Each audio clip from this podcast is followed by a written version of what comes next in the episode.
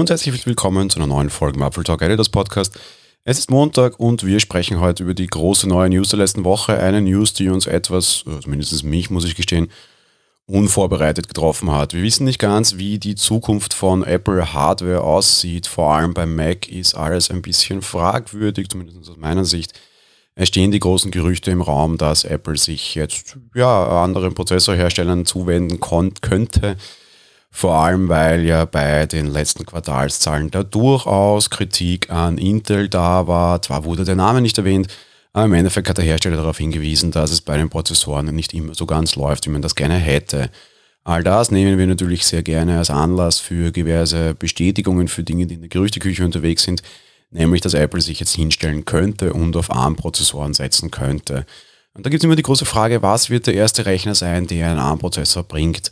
Persönlich hatte ich lange Zeit auf das MacBook getippt. Diese kleine flache Flunder, die ich lange Zeit besaß und mit der ich eigentlich immer sehr zufrieden war, die aber, und ich hatte das Gerät der ersten Generation dann irgendwann in puncto Prozessor und auch Arbeitsspeicher einfach generell in puncto Geschwindigkeit nicht mehr verwendbar war, meiner Meinung nach und meiner Anwendung nach. Das wäre natürlich ein durchaus interessanter Punkt. Ich meine, so ein äh, iPad Pro, ich habe das neue 12 Zoll jetzt seit einiger Zeit, das ist schon durchaus leistungsstark und kommt einem wesentlich stärker vor, kann am OS liegen, aber auch wenn man sich einfach die Benchmarks anschaut, das Ding reißt einfach äh, die ganzen kleinen Macs komplett und zieht die komplett ab. Auf der anderen Seite natürlich auch das MacBook Pro ist immer so eine Geschichte. Ah, Entschuldigung, der Mac Pro. Ähm, will man einen so derartig teuren Rechner kaufen, wenn vielleicht ein Architekturwechsel kommt? Naja, keine Ahnung. MacBook Pro, immer ein schwieriger Kandidat, durchaus wahrscheinlich das Ding, das irgendwie auch, auch einige, einiges an Umsatz zieht und generiert für Apple, ob man da den Wechsel gleich so machen mag, keine Ahnung. Es war heuer durchaus still, was das Update von Geräten betraf. Jetzt plötzlich eben letzte Woche kam dann die Ankündigung am Dienstagabend, wir hätten da ein neues MacBook Pro für euch. Ähm, wir haben das bei uns im internen Chat, kam das sofort und ich so, ah, neue Tastatur. Ja, steht nicht. Und ich habe mir die Pressemitteilung durchgelesen und war sehr schockiert. Also kommen wir mal zu dem, was uns Apple erzählt. Apple erzählt uns, es gibt ein neues Gerät mit einem neuen Prozessor, da hat sich was getan, die Prozessoren wurden stärker bei allen Geräten. Das 13 Zoll Modell bleibt weiterhin auf, zwei, auf 4 Kernrechnern. Das größere Modell hat er letztes Jahr schon einen 6 Kernrechner bekommen und kann jetzt auch einen Prozessor mit bis zu 8 Kernen bekommen. Alles in allem einfach mehr schnell ist mehr gut. Durchaus verständlich. Preise haben sich jetzt nicht großartig entwickelt, zumindest wäre mir nicht viel aufgefallen. Passt soweit.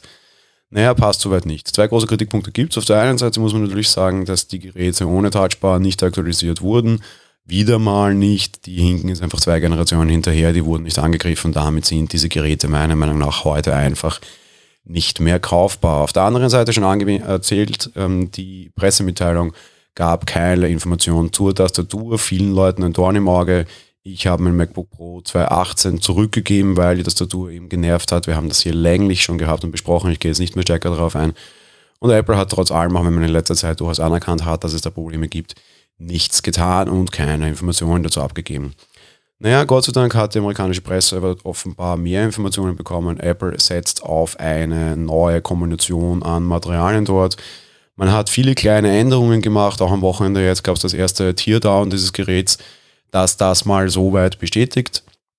Ähm, das heißt, Apple hat auch mit der vierten Generation der Geräte die vierte Generation der Tastatur ausgeliefert. Ob die jetzt wirklich Verbesserungen bringt, sei mal dahingestellt.